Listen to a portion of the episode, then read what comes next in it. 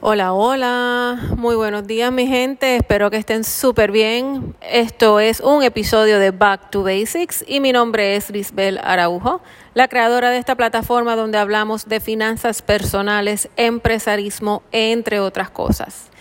Y hoy pues quiero hablarle de, de no sé si es otro desahogo de los míos, pero quiero um, hablar eh, sobre el 401k. Hace unos episodios anteriores nosotros estuvimos hablando sobre la planificación financiera en específico para coordinar a la hora de nosotros retirarnos. Y comentamos de que verdad que el 401k que es esta este plan de ahorro que ofrecen compañías no son muchas y el que las tenga aprovechense de ese plan arránquele la mano porque al final del día les está regalando dinero porque le aporta le da una aportación adicional a la que ustedes le hacen a su plan. Dicho eso, eh, es bien importante que ustedes sepan pues que eso obviamente es para retirarse y la idea es que tú no toques ese dinero hasta que te vayas a retirar. Existen unas ventanas, existen unas opciones en donde tú podrías sacar ese dinero antes de tu edad de retiro. Dos de ellas es el que vayas a comprar tu residencia principal y la otra de que sea para pagar o costear los estudios de tu hijo. Recientemente y por tercera vez, el Departamento de Hacienda, el gobierno de Puerto Rico, creó una ventana en donde las personas que tuvieran 401k podrían sacar su dinero sin ningún tipo de penalidad para cubrir las emergencias en estos casos de pues en su momento dado del huracán María, la pandemia y ahora más reciente Fiona, el huracán Fiona. Tengan mucho cuidado con eso.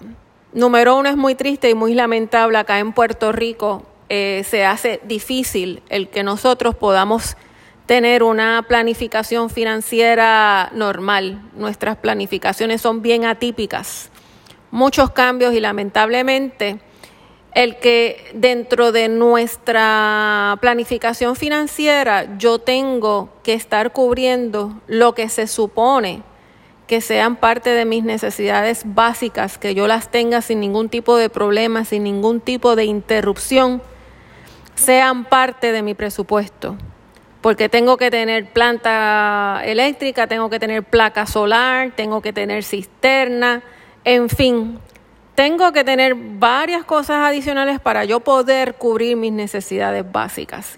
Y esto me hace un hueco en el bolsillo y esto hace que me afecte mi salud financiera. El que se abra una ventana del 401k para cubrir las emergencias, que ciertamente estas tres cosas que pasaron en estos últimos años aquí en Puerto Rico son una emergencia. Yo lo único que les puedo decir es que tengan mucho cuidado. El dinero se gasta sumamente fácil, se va sumamente rápido, pero el volver a reponer ese dinero que sacaste es bien cuesta arriba. Máxime un 401k, porque el dinero que te aportó el patrón en años anteriores es un dinero que tú no vuelves a recuperar. Y sería muy lamentable el que tú hayas sacado ese dinero y cuando en realidad necesites el mismo al momento de que tú te retires, tu plan de retiro esté vacío. Cuando surgen estas ventanas Asegúrate que en realidad necesitas el dinero para poder cubrir tus necesidades básicas. Por eso es tan importante de tener nuestros fondos de emergencia para tratar de no tocar ese dinero. Y ciertamente lo puedo decir muy fácil, pero no lo es. Y esto es la parte lamentable. No estoy diciendo que sea imposible, pero es, es complicado, es difícil. Por eso es que tenemos que estar conscientes de que nosotros tenemos que tener nuestro safety net, nuestras, nuestras bases cubiertas, eh, si nosotros queremos tener no solamente un retiro digno, sino una calidad de vida como la que nos merecemos.